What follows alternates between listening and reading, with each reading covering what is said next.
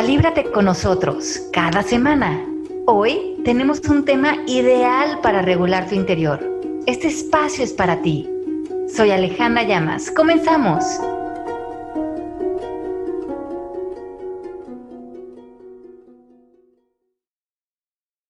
Ok, estamos ya de vuelta al aire, estamos listos de arrancar con ustedes y vamos a hablar ahora de la relación que tenemos con el dinero. Creo que es un tema bien interesante porque otro tema en común en nuestros países es que el dinero es malo o, digo, es bueno, pero tiene una connotación también medio negativa, es como muy dual.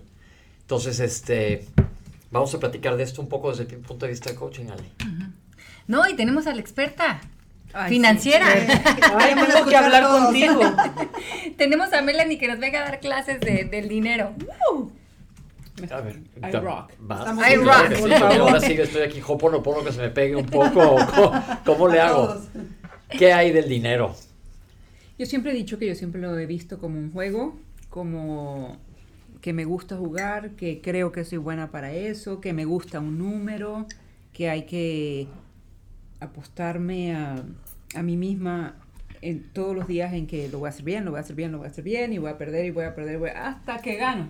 Y cuando gano ya por ahí este, entro. Eso lo quiero decir con los negocios, con todo lo que intervenga el dinero, con todas las apuestas que yo haga en cuanto a negocios, este, no solo, solo por dinero, sino como un juego, es, es, hacerlo divertido.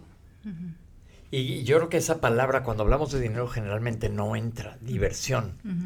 Diversión, porque yo pienso diversión, dinero es alguien que está jugando en Las Vegas, que tampoco es la, tocada. Es que creo que no nos han enseñado a pensar en el dinero de una manera como no nos dieron clases de sexo cuando éramos chiquitos. O sea, yo creo que esas dos clases este, faltaron. faltaron. Pero es bien interesante porque porque normalmente el dinero decimos todos, el dinero no importa. No, sí, el dinero sí importa. sí, y, y, esa frase de las penas con pan son menos también son, es muy, muy real. Pero, ¿cómo aprender a relacionarnos adecuadamente? ¿Hacia dónde nos dirigimos? ¿Qué hacemos para que, para que el dinero sea, ahora sí que literalmente una ficha de cambio? Bueno, cuando nosotros estamos en una sesión de coaching, digamos, o del proceso MMK y un cliente llega con un tema de dinero, ¿no? Estoy endeudadísimo o me da mucha angustia el dinero, no duermo por el dinero.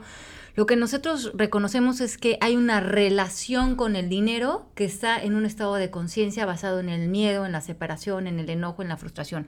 Lo que quiere decir es que eh, la persona se está relacionando con el dinero que en sí no significa nada, ¿no? Más que el significado que cada uno de nosotros le demos, desde todo un condicionamiento que ese significado que le está dando al dinero lo tiene en una relación con el dinero eh, pobre, limitante, eh, a lo mejor cargada de muchas eh, simbologías, a lo mejor hasta desde la religión, desde lo que decía el papá, de los mitos, creencias todos nosotros, de alguna manera, o a, excepción de algunos, eh, el dinero es algo con lo que nos relacionamos todos los días. Claro.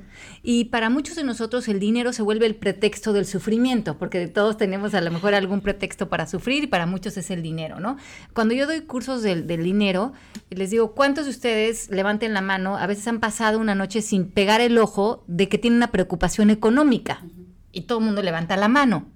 La preocupación económica o el conflicto económico es un conflicto no resuelto en nuestro interior que aparentemente ahorita se está proyectando al dinero, pero que mañana se proyecta al exmarido, pasado mañana se proyecta a, nuestro cuerpo. Es una eh, conversación no resuelta en nosotros y que el entorno ha hecho una conversación del dinero eh, de crear una justificación de sufrimiento ante él. Entonces, primeramente yo creo que los parámetros es reconocer que el dinero lo inventó el ser humano, por lo tanto no existe.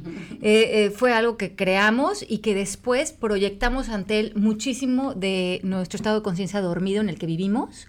Cuando estamos dormidos ante el dinero, creemos que el dinero está separado de nosotros, estamos en esta idea de la separación, estamos en una idea de pensar que el dinero nos sucede y no que el dinero es una extensión de nuestras conversaciones y que eh, para sanar la relación con el dinero habría que sanar mis pensamientos, mis creencias, mis declaraciones, pero sanar a lo que es muy importante, sanar los vínculos que creemos que el dinero nos genera o no nos genera ante el mundo. ¿Y qué quiere decir? Que el dinero en un estatus familiar o social habla muchas veces de la persona que creen que eres. Entonces, ¿cuántos de nosotros nos permitimos tener dinero? Pero eh, hasta cierto punto, porque si no como que traicionas a tu tribu, ¿no? Porque el dinero no nada más es individual, es colectivo. Entonces, por ejemplo, yo desde que nací en México, México está en crisis. Y es un poco el acuerdo colectivo. No nos permitimos, muchos de nosotros, salir de la queja del dinero, pobre mí por el dinero, porque nuestro poder aparentemente lo tiene algo afuera de nosotros. Y este reforzamiento de victimización colectivo, obviamente también se lo vamos a poner al dinero, como, a, a lo mejor como mexicanos, como un colectivo. Y a, y a, veces hasta es arrogante decir en México, ay, claro, yo tengo todo este dinero y soy feliz con el dinero y no tengo una bronca con, con el dinero. Es como, este, este, se salió del huacal. Qué presumido. Ajá, qué presumido. Porque en este colectivo el dinero es parte de nuestra queja, es parte del pobrecitos de nosotros, ¿no? Porque el dinero es una herramienta, finalmente es lo que es, una herramienta creada por nosotros para tener intercambios y estos intercambios pueden ser de salud, de diversión, de bienestar, pueden ser un intercambio para cerrar un ciclo, para abrir otro, para crear un proyecto. Y mientras que no veas a esta herramienta simplemente como es, hay que hacer trabajo interior para que nuestra relación con el dinero sea muy sana. Y me acuerdo que un día a Oprah Winfrey le preguntaron, ¿cómo le has hecho para lograr estas cantidades de dinero? Y ella contestó, mi relación con el dinero es excelente.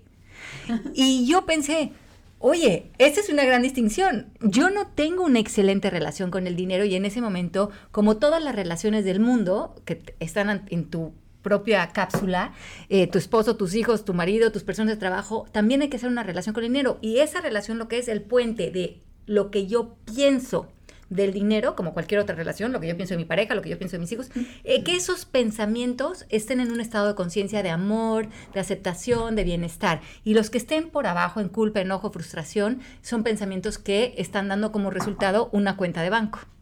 Es que es muy chistoso, o sea, en México a mí me ha tocado ver en niños chiquitos que hacen el comentario de, dice mi mamá que cuando haya dinero, ¿no? y yo crecí en un lugar en donde no tenía el concepto de cuando haya dinero o cuando no haya dinero. Eres un niño y ya no tienes esa conciencia, pero en México generalmente desde muy chiquitos tienen esa conciencia y lo, y lo van aprendiendo como que cuando haya dinero es cuando todo va a estar bien, ¿no? Cuando haya dinero tal, cuando haya, y lo van como ahí pateando y va creciendo como pues en la mente de desde que nos estamos formando, ¿no? Es que es psicológico, es psicológico, cuando dices es creado por, por por el ser humano es que creamos una, un método de intercambio, si lo ves bien es de psicologías, porque yo te vendo esto más caro porque yo creo que esto es más caro y estoy infundiendo en ti que es más caro, entonces por eso va a ser más wow. Claro. Y, y, es, un, es un juego de mentes. Es como el marketing del iPhone, que te lo dicen, sale mañana, pero ponen a 25 personas que están pagadas ahí en la... y lo que te hacen es el, el, eh, el, antojo de ir a comprarlo porque quieres tener un iPhone y, y, vas a pagar más por tener un iPhone. Entonces es un manejo de psicología y es lo que querramos hacer nosotros de el dinero. Porque tú me dices, el dinero no es nada. Ok, pero yo digo, este, falta dos mensualidades del pago del teléfono para ver si no es nada. no puedo pagar la colegiatura. Entonces, si es lo que tú quieras dar, es, es, es, el puesto psicológico al que tú le des al dinero, es tu responsabilidad con el dinero, es como tú te visualizas en el futuro con el dinero, es verlo de una manera no tengo o no tengo, es cómo quieres ser tú manejándote psicológicamente, al igual que los celos, que lo dijiste que era como un objeto que me cayó perfectísimo, igual es el dinero. Cómo manejarlo contigo, con, tu comportamiento, con, tu, con tus energías, tu vibra y tu calibración. ¿Y cómo? ¿Y cómo? Depende de cada quien. Pero ¿cómo, ¿cómo empezar? Yo diría básico, gastos igual que ingresos. O mejor dicho, ingresos igual que gastos. Una vez que ya tengamos la realidad de nuestra página es empezar a bajar por lo menos un 10% de gastos. Si lo hiciste así, ya tienes futuro. Ah, bueno, porque esos son ejemplos que, que nos sirven a todos porque eh, en México también, eh, bueno, en general Latinoamérica somos un país en donde la gente charolea, déjame explicarte qué quiere decir esto. Charolea. sí, avientan más dinero del que realmente hay. Es cuando las, vienen las deudas espantosas, la gente acaba volviéndose loca por esta relación con el dinero. Y existe también el otro extremo de que hay gente que no le alcanza para pagar la colegiatura el mes que sigue. Entonces hay un amplísimo aspecto, pero el dinero entonces tiene esa connotación negativa y esa connotación eh, positiva. Lo que hay que hacer es quitarle la connotación. Es que yo creo que lo que es bien interesante es que muchas veces cuando estamos empezando nuestra vida, creamos una idea de quién creemos ser, ¿no? Creamos una historia. Y es como si estuviéramos armando una película. Y estamos, empezamos el casting, entonces yo soy una persona que tal y soy así, esta es mi personalidad, esto es lo que voy a hacer. Pero pobre de mí porque viví esto y pobre de mí porque soy la que me queja y la que traigo esta historia. Y entre más carguemos este, esta idea de victimización, pues si en mi casting yo voy a ser pobre de mí, pues entonces no, no me voy a poner riqueza, porque eso me daría mucha libertad de muchas cosas. Entonces, mejor voy a tener deudas, porque esa es otra cosa más que me justifica para quejarme. Y yo siento que yo, en mi juventud, en el personaje que yo inventé de mí, lo lógico de ese personaje era que estuviera endeudado, porque era una cosa menos de poder porque yo no sabía qué hacer con el poder, porque yo prefería que el poder lo tuviera algo afuera de mí y no yo, y tomar esa responsabilidad. Y cuando yo conocí, por ejemplo, a Mari, que empezamos a trabajar juntas hace 10 años, eh, mi economía estaba de cabeza porque era lo que hacía espejo o eh, hacía un reflejo de mi personaje. Mi personaje de alguna manera eh, era, era ideal así. Y, en, la idea de mí no había esta otra concepción de tener más de lo que yo ya había decidido en mi estado de conciencia, digamos. Y, pero un día decidí que yo ya no quería ser víctima de nada, ni del dinero, y que yo ya quería el poder de regreso, y que para eso eh, yo lo que yo tenía que ver era un reflejo de moverme de la deuda al ahorro, que era lo que yo en mi vida me había planteado. No lo veía como una posibilidad para mí. Pero como bien dice eh, Mel, primero tuve que echarme un clavado, sanar todas mis creencias, mis pensamientos, mis declaraciones, mi historia con el dinero, lo que había oído de mis papás, de la religión, de la economía, de ser mexicana, de ser mujer, y empezar a abrir otras posibilidades y también ver que había muchas cosas, como el dinero no había sido una conversación para mí, no sabía mucho del dinero. Porque yo sentía que no tenía dinero porque no era suficiente, no era capaz, no era merecedora. No trabajabas lo suficiente. No, exacto. Y, siempre llegaba al mismo resultado y no me daba cuenta que yo hacía los patrones. y, y que también tenía mucho prejuicio del sí dinero. Claro que sí. Y yo lo bloqueabas igualmente. Sí, también. Hay muchas preguntas. Dice Star nuevamente, ¿cómo se hace para activar el fluir del dinero? Y dice Ilianita, ¿cómo lo mejor se refiere a lo mismo también? Y nos dice, mira, las preguntas son muy parecidas. Ana Luke, necesito incrementar mi presupuesto, pero necesito invertir y no podemos. Todos, si te fijas, todos son con un bloqueo. ¿Cómo volverlo a aceptar al no ser... No, este es de, de la plática pasada, perdón. Mira, Rebe Midense dice, consejos para desligarse la idea de que hay que tener dinero, pero hay que esforzarse mucho. Exacto. Esa es otra que, otra que creencia, ajá. ¿Cómo se me quita el miedo a no tenerlo? ¿Y por qué siempre fui abundante de repente me está costando volverlo a hacer? ¿Qué les podemos decir a la gente? Creo que en, el, como hablábamos de este punto cero, ¿no? Para no tener dinero, yo creo que muchas veces es estar dispuesto a no tenerlo aunque sea mentalmente, estar dispuestos, porque si no te estás defendiendo del dinero y lo estás, eh, o sea, como que si tú mentalmente le das esa posición al dinero de te necesito urgentemente porque si no, no, lo peor que me podría pasar es que sería quedarme sin dinero. Entonces, imagínate desde qué estado de conciencia vivimos. Claro. A mí me pasó que cuando yo, mis hijos estaban chiquititos, Genaro y yo nos quedamos sin un peso, así, sin dinero, ya ninguna tarjeta pasaba, ni el súper, ni nada. Entonces le hablé a mi mamá para ver si me firmaba unos boletos de avión y me fuera a México con los niños y dije, por lo menos en México alguien nos invita a comer a su casa. Y así agarré a los niños y me los llevé. Me pasé dos meses en México, eh, pues ahora sí que sin dinero. me invitaron a mil casas, me pagaron viajes, me fui a Puerto Vallarta, todo el mundo me quería cuidar a los niños, me prestaban nanas. Se te olvidó que no Me tenías. la pasé dos meses sostenida por el universo en una abundancia. Y cuando yo regresé a Estados Unidos con mis 3 pesos 50 centavos y mis dos niños, pensé estas han sido de las lecciones más poderosas que he tenido en mi vida porque arrogantemente yo pensaba que yo me sostenía o que el dinero me sostenía. Y a mí se me había olvidado que el universo me sostiene.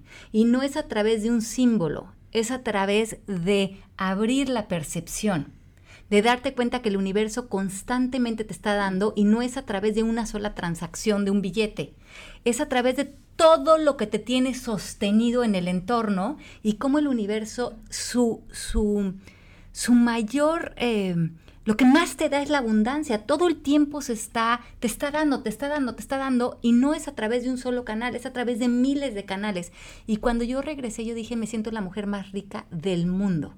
Y ese día empecé a recibir oportunidades, estabilidad, dinero, porque algo en mí dejó el miedo del dinero. Porque te abriste. Yo creo que nosotros debemos tener una conciencia o, o, traer el dinero a conciencia y relacionarlo con todo este movimiento holístico que estamos haciendo a nivel de medicina, a nivel de alimentación, de ele carros eléctricos, todo este movimiento para uh -huh.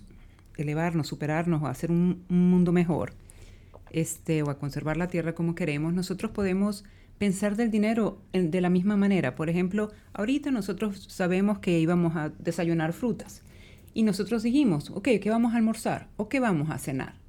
Nosotros estamos pensando qué es lo que más nos conviene y estamos proyectándonos porque queremos o traer una lonchera si vamos a trabajar todo el día. ¿Por qué no hacemos eso con el dinero? Uh -huh. ¿Por qué nosotros no podemos pensar, ok, si vamos a cenar en un restaurante caro o en un restaurante barato, almuerzo barato o almuerzo caro? Nos tenemos que balancear y tenemos que empezar a pensar que el dinero puede ser como la comida, que es lo que más nos conviene, Aquí hay un movimiento clean, no sé si en español se traduce igual, este, comer sano, sí, comer limpio, ajá. sano, comer, comer limpio. ¿Qué es lo mejor para nosotros en cuanto al dinero? Hasta ahora no es pensar en eh, limitante, necesito más, necesito invertir. No, no. Hoy, hoy, tengo para pagar lo que necesito, cómo puedo hacer para mañana y empezar a agarrar de alguna manera control, riendas, al igual que lo hacemos con nuestras meditaciones, traer al dinero a la misma mesa de una manera balanceada y armoniosa para que al final del día nuestros ingresos sean iguales o mayores que nuestros gastos y una vez que nosotros tengamos esa regla ya hecha, nosotros tenemos un futuro asegurado. Al igual que nos necesitamos comida todos los santos días, vamos a necesitar dinero todos los santos días. Pero la diferencia es cómo lo veamos, cómo, cómo lo veamos como amigo, cómo lo veamos no como necesito para demostrarle al otro o necesito estar flaca para o necesito pasar hambre o no, es, es de una manera balanceada y bonita. Y yo creo que lo que tú dices es tan importante y cuando llegamos a ese punto, me parece que ya estamos en un punto de mucha productividad pero yo creo que llegar a ese punto muchas veces nosotros mismos nos saboteamos porque aparecen los patrones que hemos tenido.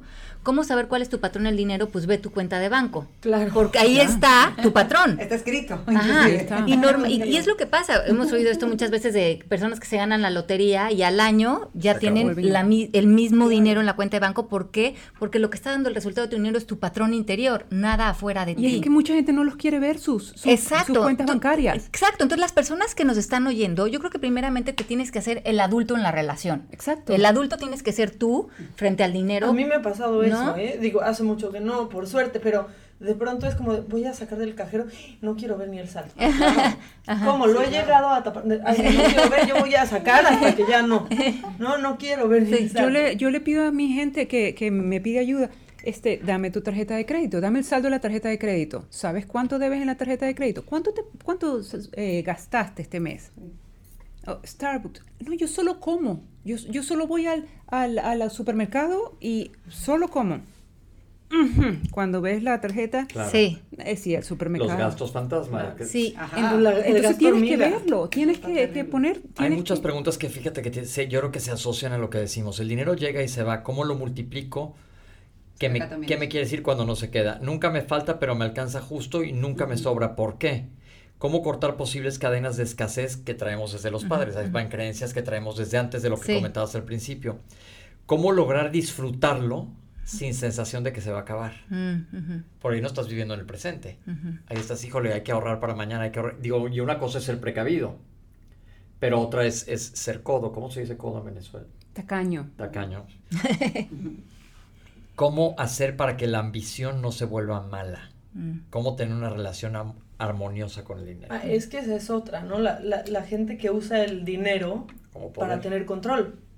¿no? Y que es muy cómodo a veces estar desde el otro lado porque sabes que te van a seguir dando a cambio de que piensen que te tienen un poco controlado. Lo que decíamos de al lado. principio de hoy, ¿no? De que llegó alguien al club con su nueva joya que está pagando. Exacto. Pero entonces creo que lo que es interesante es que como en muchos de los temas, el dinero puede ser, primero romper esa identidad pasada que tenías, en la que creías que tu resultado económico era algo que te sucedía y no algo que tú creabas. Dos, quitarle el miedo al dinero, ¿no?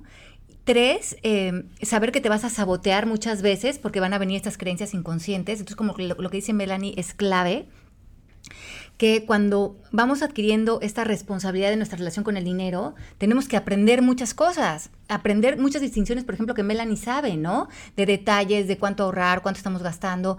Léanse estos libros de que hay, hay muchísimos libros buenos de dinero y van a aprender muchas distinciones de cómo, como dijera, cuando estás creando un adolescente, lee un libro de comunicación efectiva con los adolescentes, hay muy buenos actores. ¿Por qué, va, ¿Por qué crees que tenemos que saber todo? Entonces, el dinero yo creo que es algo que muchos estamos haciendo con muy pocas herramientas de conocimiento, porque justamente no nos queremos empoderar y, como decía Ma- Melanie, traerlo a la mesa el tema y de una vez por todas decir quién estoy siendo yo frente a este tema y ver que si me falta información, ver dónde puedo jalar a mentores, a personas expertas, para que me ayuden a, dar ese resultado con información, pero al mismo tiempo que me confronten en decir, Ale, esto es un patrón tuyo que estás trayendo del pasado, que está dando este resultado, y si no lo ves, eh, va a ser difícil que alcances ese, ese resultado, esa estabilidad que quieres económica. Y es cuando nosotros se nos abren los ojos, que es lo que pasa en las sesiones del proceso MMK. Cuando yo hice todas estas sesiones de, con- para, para el dinero, yo decía, no puedo creer que era yo la que traía todas estas creencias, estos miedos. O sea, yo pensé que me pasaba el dinero, no que yo lo creaba, ¿no? Dice alguien, dice Katy Ramírez, quiero, siento que quiero empezar un negocio, pero no me atrevo. ¿Qué hago? Atrévete. Y piensa qué es lo peor que podría pasar. ¿Qué es lo peor que podría pasar? Que abras el negocio y, y si por alguna razón no florece en tus expectativas de intelectuales y en un año lo cierras, ve toda la enseñanza y todos los miedos que vences cuando pones algo allá afuera. Y como yo decía al principio, va a- hay veces que vas a perder y vas a perder y vas a perder y vas a perder en- a nivel de negocio, a nivel de ideas, hasta que la pegas de honrón, la Claro. bateas de honrón y ya listo. Pero es que nadie tuvo la, no es que nadie tuvo la suerte, no. Ah, generalmente la primera idea no es la que La idea, la- no es la la idea, pero es, si es el aprendizaje, si es la lección perfecta para la próxima. Es el paso del escalón. Es el paso del escalón. Dice- perdón. Vas, perdón. ¿Qué, ¿Qué opinas, Mel, de dar fiado o crédito en los productos? ¿Qué opinas? Depende. ¿A quién? ¿Cómo? Hay que, hay que saber un poquito más. ¿Qué libro nos recomiendas, Ale, para que el dinero, del dinero que acabas de mencionar? Ah, pues a mí me gusta mucho el de Secretos de la Mente Millonaria y también me gusta mucho el Código de la Manifestación. Eh, Hombre rico, hombre pobre. Ajá, hombre rico, hombre pobre. Este, los nuevo- nueve pasos para la libertad económica. También se me hace que, está, que es como muy sólido. El hombre más rico de Babilonia es uno que le da también mucha espiritualidad al dinero para que lo veas a nivel de balance. alma del dinero. El alma del dinero también es muy bueno. Y yo creo que el- el- estos libros, por lo que me gustan y por lo que se resume, es darnos cuenta que el dinero es una conversación que llevamos adentro. Y lo que, como decíamos hace rato, el dinero en sí allá afuera va a ser el efecto de la causa y la causa somos nosotros. Y lo que estamos viendo como resultado en nuestra cuenta de banco, en nuestra eh, estabilidad, tiene que ver con nuestro interior. Entonces, estas personas que se saltan a tomar acciones sin trabajar en su estado de conciencia, se están saltando un paso muy importante, porque claro que son muy valiosas las acciones que tomas, pero primeramente tienes que ver en dónde tú estás parado, porque el dinero, como todo, también está siendo un maestro para que veas lo que llevas dentro. Dice Ani, ¿cómo poner límite a las exigencias de dinero de los hijos? Creo que este es otro tema bien interesante Ponerlos más en la ahora. realidad, ¿no? Sí. O sea, yo, yo creo que, que para tener también una salud económica debes de hacer un examen súper fuerte de tu, de tu realidad y de tus posibilidades. Creo que, creo que siempre se puede ahorrar cuando vives de acuerdo a, a tus posibilidades. Esa es ¿no? la Cuando, clave. cuando dicen, no, es que no puedo ahorrar, pues es que quizás estás gastando más de lo que deberías, pero si te hicieras un presupuesto y Ok, pones en ese presupuesto algo de ahorro, vas a poder ahorrar. Y, y los millennials ahora vienen con una mentalidad eh, a nivel de dinero muy distinta a la que nosotros tuvimos. ¿Cómo? Ellos ah, por primera vez se están dando cuenta que los millennials no están interesados en, en comprar una casa, en comprar un coche y en trabajar en un trabajo como nosotros éramos. Ellos tienen muchos trabajos y la experiencia es más, ah, le, da, le da más valor a la experiencia que a comprar una casa o a comprar un carro. Ellos sí quieren tener una computadora o un celular. Ellos sí se quieren mantener conectados a nivel digital. Pero comprar una casa no es, no es interés número uno, como Pero era es para que nosotros. también es mucho más difícil, ¿no? O Y a- y ahora es mucho más claro, difícil. o sea, yo lo veo con, hijo, yo, yo sí vengo de un lugar donde crecí y necesitaba tener una casa, ¿no? Así como que ya me puedo quedar sin trabajo o algo, o Tengo lo que sea, pero ya tengo un lugar y después ya a partir de eso veré qué. Pero también es que es mucho más difícil hoy tener una casa, es mucho más difícil hoy vivir de un solo trabajo. Yo, yo parezco Uber más bien en México porque me la paso de un lugar a otro. Hoy vivir de un trabajo es muy difícil.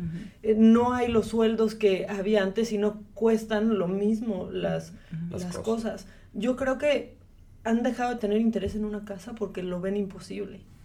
Sí es un tema mucho más difícil hoy. Vamos, no es imposible porque una vez más te acomodas, ahorras y haces lo que tengas que hacer con un objetivo claro. Pero no es tan fácil como antes. O sea, hay muchos incluso memes así como de mi papá que me dice que a los 26 años ya tenía dos hijos y había comprado dos casas. Hoy es el doble de difícil, creo. ¿eh? Pero saben mucho más de lo que sabíamos nosotros Claro. a los 26 años. ¿Cómo, mira, es una idea recurrente también, dice Jessie, ¿cómo le hago para sentirme merecedora? ¿Cómo romper todas estas creencias? Porque también eso se piensa, hijo, el dinero es malo, no me lo merezco, no me lo merezco, no me lo merezco. Pero es como la alimentación, es como lo que piensas de tu eh, eh, cuestión física. O sea, es como, como ves una cosa, la ves, las ves todas. Sí, porque les da pena, ¿no? Hay mucha gente a la que le da pena cobrar Ujú. o ponerse un precio. Es como, a, a mí me dicen eso y es como, ¿cómo te da pena? No, pon el precio más alto. y Ya lo que va a pasar es que te digan, no, tengo esto. Eso es No. clave. de darte lo, que- lo que tú te crees merecedor, ¿no? Claro. Ponlo, ponte Sea caro. justo, no. Si eso crees, tú dilo y algún No, acuerdo llegará, ¿no? Exactamente. Date tu Dice que, ¿Qué valor. le recomiendas a los millennials? Como en este tema. Ahora, por, ahí- por eso lo de lo que decías de que, bueno, lo que decías, que ahora es más difícil. Ujú. Y, La- la- las mentalidades están Ajá. cambiando. Ajá. Y yo diría que cada quien ahorita debería mm, leer, educarse, ponerse en su situación, evaluarse y asimismo como nosotros estamos cambiando las ideas de las alimentaciones de nuestra mamá y nuestras abuelas que nos alimentaban de una manera distinta, nosotros debemos asimilar las herramientas que tenemos ahorita y aplicarlas cada quien individual, poner, ponerse en conciencia con el dinero, al igual que el- como necesitamos oxígeno, como necesitamos comida, pero de una manera benevolente con nosotros mismos, de una manera buena, no castigarnos porque no tengo dinero. Hacer un análisis, entre parta- partamos de eso, que todo el mundo haga un análisis no, y no irse de boca. Y luego cambian aparte las perspectivas de lo que decías del dinero. Por ejemplo, ayer que yo dije voy de compras y antes que decía, híjole, me muero por tal cosa, pero no me alcanza, y ahora que sí me alcanza ya me vale. ya no quiero. Sí. Te cambian las perspectivas, Sí. totalmente. Pero también sí. vienen de tu, del momento que estás viviendo, Claro. ¿no? O sea, yo antes corría así de, híjole, ya estoy ganando más, me voy a comprar estos tenis que quiero, no sé qué. Y ahorita es como, ay, no, qué flojera, ¿y para qué quiero otros? ¿Y Claro. Sí, por qué y yo a hacer siento que eso? México es muy materialista en, Muy. en- en las marcas y en Muy. las cosas. Totalmente. Muy. Sí. Pero sabes que yo creo que eh, hablando de, regresando a los millennials, yo creo que es muy importante con el dinero esta idea de no meternos en este casco de para los millennials esto y para las gentes de otras generaciones, porque ahí esa idea de es muy difícil para ahora para los jóvenes te hace que tú ya te pongas en off en una posibilidad, ¿no? Entonces creo que salirte de la generalización, porque si no, ni siquiera te permites a ti entrar a hacer esa petición al universo o a ti misma de algo, ¿no? Como cuando yo me vine a vivir a Estados Unidos, me dijeron, va a ser muy difícil que salgas allá adelante, no tienes papeles, no tienes dinero. Y yo acabé estableciéndome aquí, saqué mi ciudadanía y ha tenido obviamente un camino, un reto, ¿no? Pero todo lo que tanta gente me dijo que no se podía hacer, lo he hecho. Y casi que entre más me decían... Pues ah, no, ahora lo, lo, lo, lo, lo saco adelante, ¿no? Y yo creo que la determinación interior es muy importante. O sea, donde pones el ojo, pones la bala y no hay universo que, eh, que no, es, que no, se ponga a tu favor cuando esa es tu determinación. Entonces, como joven, como adulto, como a la edad que tengas, si, si realmente algo lo deseas, eh, imagínalo, suéñalo, vívelo, crea las acciones que crees que te van a llevar a eso. Como dice el coaching, no te enfoques en el cómo, sino en el qué, porque ese es tu derecho de nacimiento y, otra vez no crear estas ideas de, eh, limitación, ¿no? Pues ya estuvo, se nos acabó el tiempo, pero ahí hay muchos, muchos consejos sobre dinero y vamos a ponernos a pensar cada quien y hacer un balance. Ya los apunté. ya estamos. Mil gracias y ahorita regresamos con ustedes. Un beso grande. Esto fue Calíbrate. Te esperamos la próxima semana para vivir en perfecta calibración interior. Gracias por caminar con nosotros.